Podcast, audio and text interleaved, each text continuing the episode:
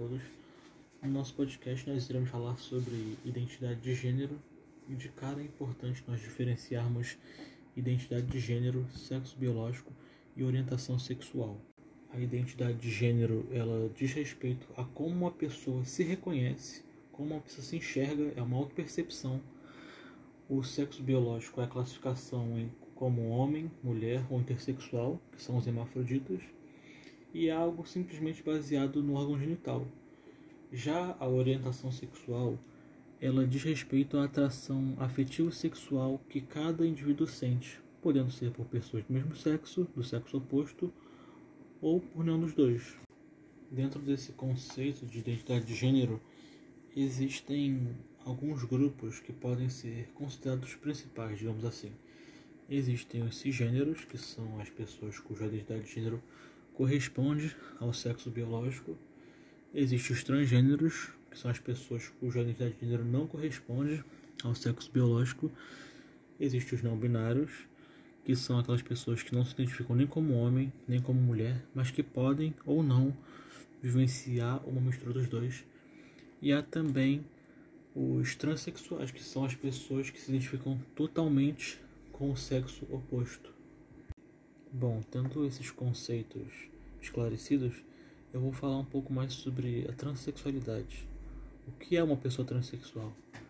Bom, diferente de um travesti cuja identidade de gênero difere do sexo biológico, mas não ao ponto de sentir a necessidade de fazer uma cirurgia de redesignação sexual.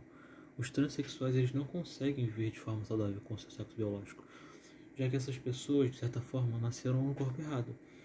E é por essa razão que eles buscam a transição através de tratamentos hormonais, cirúrgicos, enfim, com a finalidade de se assemelhar ao máximo com a sua verdadeira identidade de gênero. Essa discussão acerca do transexualismo ganhou bastante força na metade do século XX, quando o psicólogo e psicanalista americano Robert Stoller expôs suas pesquisas sobre o assunto para o mundo. E isso foi isso causou uma verdadeira revolução na psicanálise e na psicologia, que passaram a entender e discutir mais sobre o assunto. Em uma dessas pesquisas feitas com transexuais de todas as partes do mundo, ele constatou que existem dois tipos de mulheres trans. Existe o transexual primário e o transexual secundário. O transexual primário é aquele que nasceu biologicamente e fisiologicamente masculino, mas que sempre teve uma aparência feminina muito natural e que nunca tiveram comportamentos e atitudes masculinas e que desde criança sempre quiseram se vestir como mulher, se maquiar, enfim. Eles nunca tiveram vontade ou desejo de ter relações sexuais, pois se sentiam muito desconfortáveis com seu órgão genital. Já os transexuais secundários são aqueles que se descobriram tardiamente, tendo muito deles, inclusive, já construído famílias, tido filhos, enfim, e que só depois, depois de muito tempo, se descobriram e encontraram o seu verdadeiro eu, digamos assim. Embora o Robert Stoller tenha evidenciado que a transexualidade é algo natural do ser, isso permaneceu como um tabu ainda por muito tempo, principalmente aqui no Brasil. Tanto que foi só em 1997 que o Conselho Federal de Medicina autorizou é, que os hospitais fizessem cirurgia de transgenitalização, alegando se tratar de uma conduta terapêutica, pois eles partiam do princípio de que a transexualidade era um problema psicológico que causava um grande mal para as pessoas diagnosticadas com transexualidade ao ponto dessas pessoas cometerem mutilação e até mesmo suicídio. Então percebam que desde o início a transexualidade foi considerada uma doença. E para realizar essa cirurgia de transgenitalização, o candidato deveria obedecer muitas normas, sendo a principal admitir que queria realizar a cirurgia para ficar curado. E após ter um diagnóstico de, de transexualidade confirmado como uma doença, aí sim ele estaria apto para fazer a cirurgia e realizar a mudança de sexo. Embora a transexualidade não seja totalmente entendida do ponto de vista científico, evidências de estudos recentes mostram que se trata de uma condição neurológica, que não é um transtorno mental, é diferente as duas coisas. Por exemplo, um dos estudos mostrou que uma parte do cérebro denominada núcleo da estria terminal que é diferente nos homens e nas mulheres e que é fundamental para o comportamento sexual é compatível com o gênero com o qual os transexuais se identificam. E um outro estudo mostra que o transexualismo pode estar ligado a um componente genético, ou seja, a pessoa nasce assim, como ela se identifica, e não necessariamente como ela é. Tentar mudar isso pode, equivaler, pode ser equivalente a uma lavagem cerebral, que é algo completamente antiético e condenado pelo Conselho Federal de Psicologia. Então não existe isso de querer curar, o que existe a possibilidade do interessado realizar um tratamento hormonal ou cirúrgico, ou os dois, para se assemelhar com a sua verdadeira identidade de gênero. E sobre a questão da transexualidade ser considerada uma doença, foi somente em 2019, durante a 72ª Assembleia Mundial de Saúde, que a OMS retirou a transexualidade da categoria de transtornos mentais e a mudou para a categoria de condições relacionadas à saúde sexual na nova CID. A CID, para quem não sabe, é a Classificação Estatística Internacional de Doenças e Problemas de Saúde. Atualmente, a transexualidade é tratada como uma incongruência de gênero, que, segundo a OMS, significa, abre aspas, incongruência acentuada e persistente entre o gênero experimentado pelo indivíduo e aquele atribuído ao seu nascimento. Um mero comportamento, variante e preferências pessoais não são uma base para o diagnóstico. Fecha aspas. Saúde mental. Nunca foi fácil para ninguém uma mudança, mas para uma pessoa trans ou travesti, além de lidar com sua própria transição, tem que viver uma luta diária contra o preconceito enraizado na nossa sociedade, tornando tudo um momento extremamente traumatizante e ocasionando diversos tipos de problemas psicológicos. Consequentemente, é normal o estímulo de psicopatologias, onde normalmente são causadas inicialmente pela transfobia ou preconceito, a falta de empatia do próximo, a dificuldade inicial de aceitação da sua real identidade. Afinal, isso é o momento mais difícil. Logo, a família deve ser o seu pilar para passar por cima, porém, nem todos possuem esse total amparo.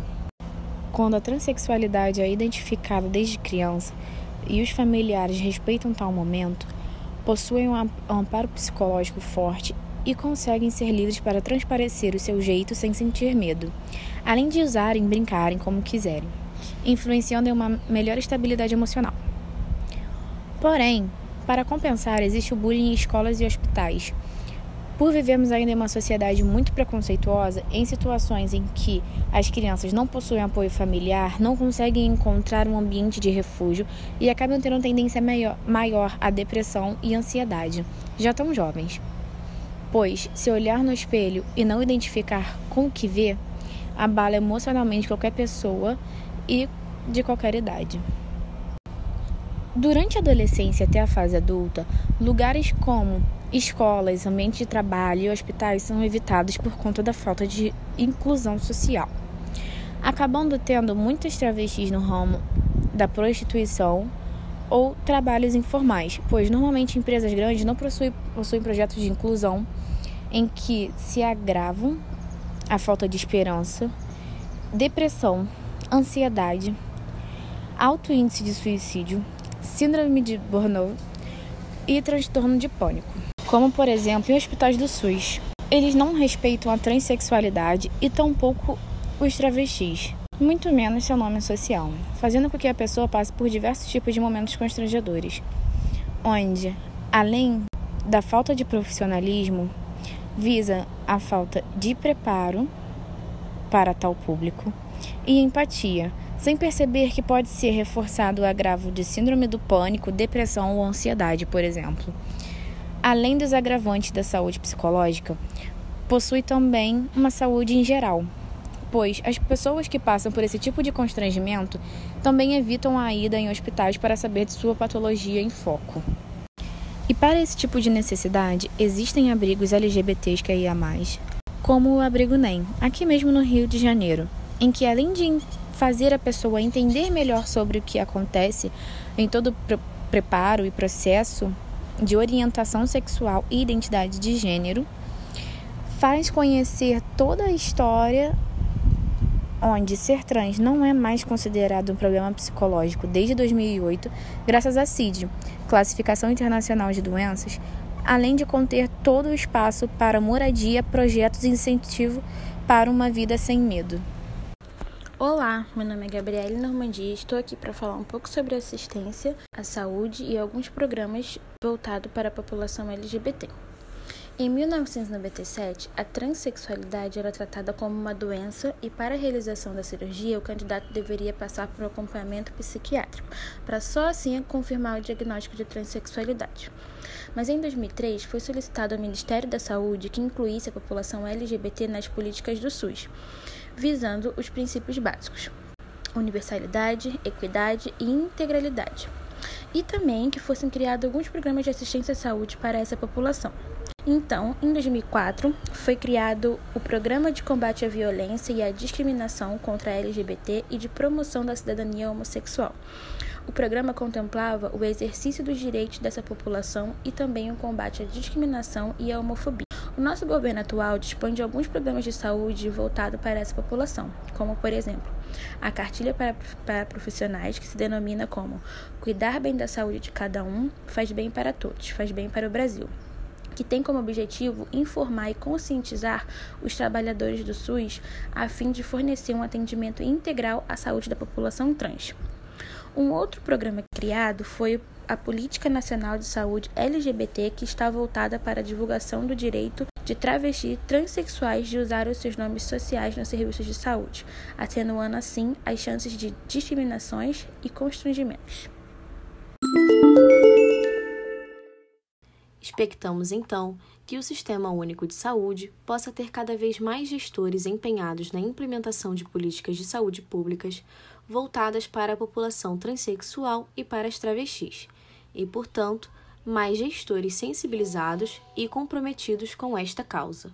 Pois a permanência da população LGBTQIA, no Sistema Único de Saúde, só será verdadeiramente efetiva quando houver a solidificação das políticas implementadas e a sensibilização em conjunto com a capacitação dos profissionais de saúde para que aprendam a lidar com as diversidades, sejam elas de quaisquer naturezas. E assim, quando todos compreenderem e respeitarem a individualidade de cada um, quando não houver mais rótulos e discriminações acerca destas rotulações, e quando as pessoas reconhecerem em cada indivíduo o ser humano que cada um é, teremos, enfim, um sistema de saúde digno, efetivo e inclusivo. Lhe agradecemos por nos acompanhar até aqui. Esse foi o trabalho de identidade de gênero da disciplina de Seminários Avançados em Investigação Social e Sociedade de Bruno Veras, Gabriele França, Gabriele Normândia, Ingrid Cristina de Oliveira, Jennifer Oliveira e Júlia dos Santos. Muito obrigada e tenha uma boa noite.